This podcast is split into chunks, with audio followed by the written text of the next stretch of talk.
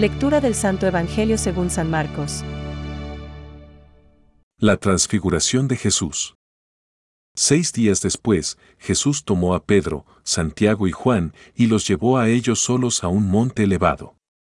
Allí se transfiguró en presencia de ellos. Sus vestiduras se volvieron resplandecientes, tan blancas como nadie en el mundo podría blanquearlas. Y se les aparecieron Elías y Moisés, conversando con Jesús. Pedro dijo a Jesús, Maestro, qué bien estamos aquí.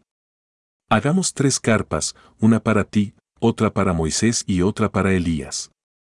Pedro no sabía qué decir, porque estaban llenos de temor. Entonces una nube los cubrió con su sombra, y salió de ella una voz. Este es mi hijo muy querido, escúchenlo.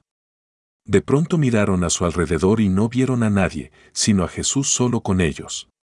Mientras bajaban del monte, Jesús les prohibió contar lo que habían visto hasta que el Hijo del Hombre resucitara de entre los muertos.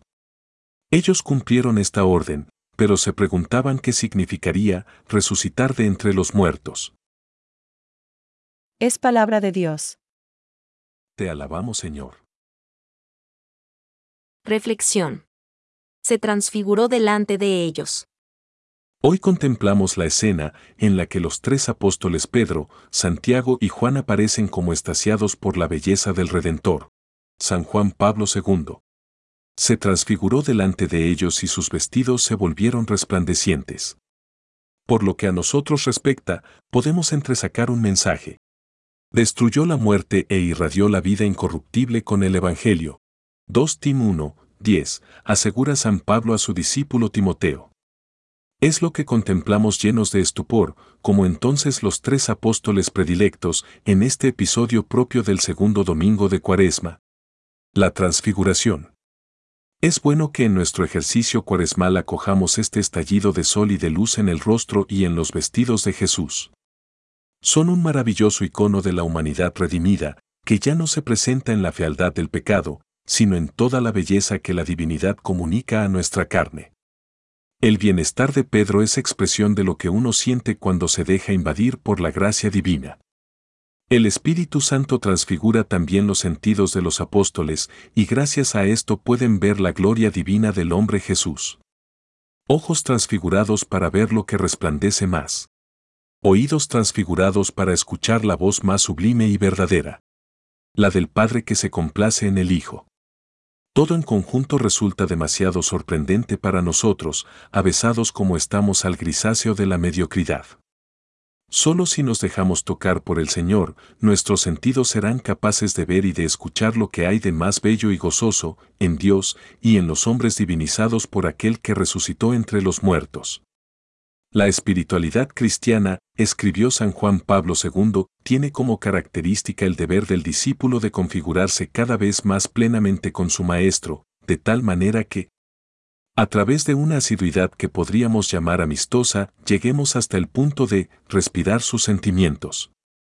Pongamos en manos de Santa María la meta de nuestra verdadera transfiguración en su Hijo Jesucristo. Pensamientos para el Evangelio de hoy en aquel milagro hubo también otra lección. Pues aparecieron, en conversación con el Señor, Moisés y Elías, es decir, la ley y los profetas. Las páginas de los dos testamentos se apoyaban entre sí. Como dice San Juan, la ley se dio por medio de Moisés, la gracia y la verdad vinieron por medio de Jesucristo. San León Magno. Tenemos necesidad de apartarnos en un espacio de silencio, de subir a la montaña, para reencontrarnos con nosotros mismos y percibir mejor la voz del Señor. Pero no podemos quedarnos ahí. El encuentro con Dios en la oración nos impulsa nuevamente a bajar de la montaña y volver a la llanura, donde nos encontramos con muchos hermanos abrumados por fatigas, injusticias, pobreza material y espiritual. Francisco. A partir del día en que Pedro confesó que Jesús es el Cristo, el Hijo de Dios vivo, el Maestro, comenzó a mostrar a sus discípulos que él debía ir a Jerusalén, y sufrir y ser condenado a muerte y resucitar al tercer día. En este contexto se sitúa el episodio misterioso de la transfiguración de Jesús, sobre una montaña, ante tres testigos elegidos por él. Pedro, Santiago y Juan. El rostro y los vestidos de Jesús se pusieron fulgurantes como la luz, Moisés y Elías aparecieron y le hablaban de su partida, que estaba para cumplirse en Jerusalén.